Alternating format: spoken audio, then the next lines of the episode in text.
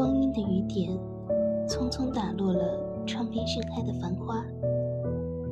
一天又一天，那些宝贵的日子，在不知不觉间悄然逝去，像是一条地下的暗河，匆匆地奔涌向前，却又永远不见行迹。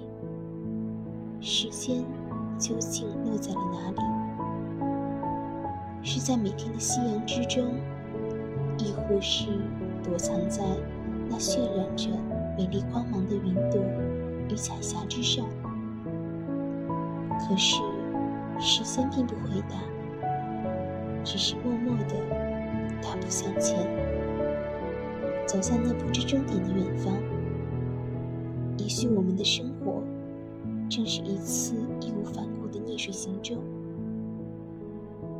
的河流，逝者如斯。我们的脚步也未曾停歇。每一天的清晨，你我都要尝试着去追逐黎明，直至在那遥远的地平线上，与一个更好的自己相遇。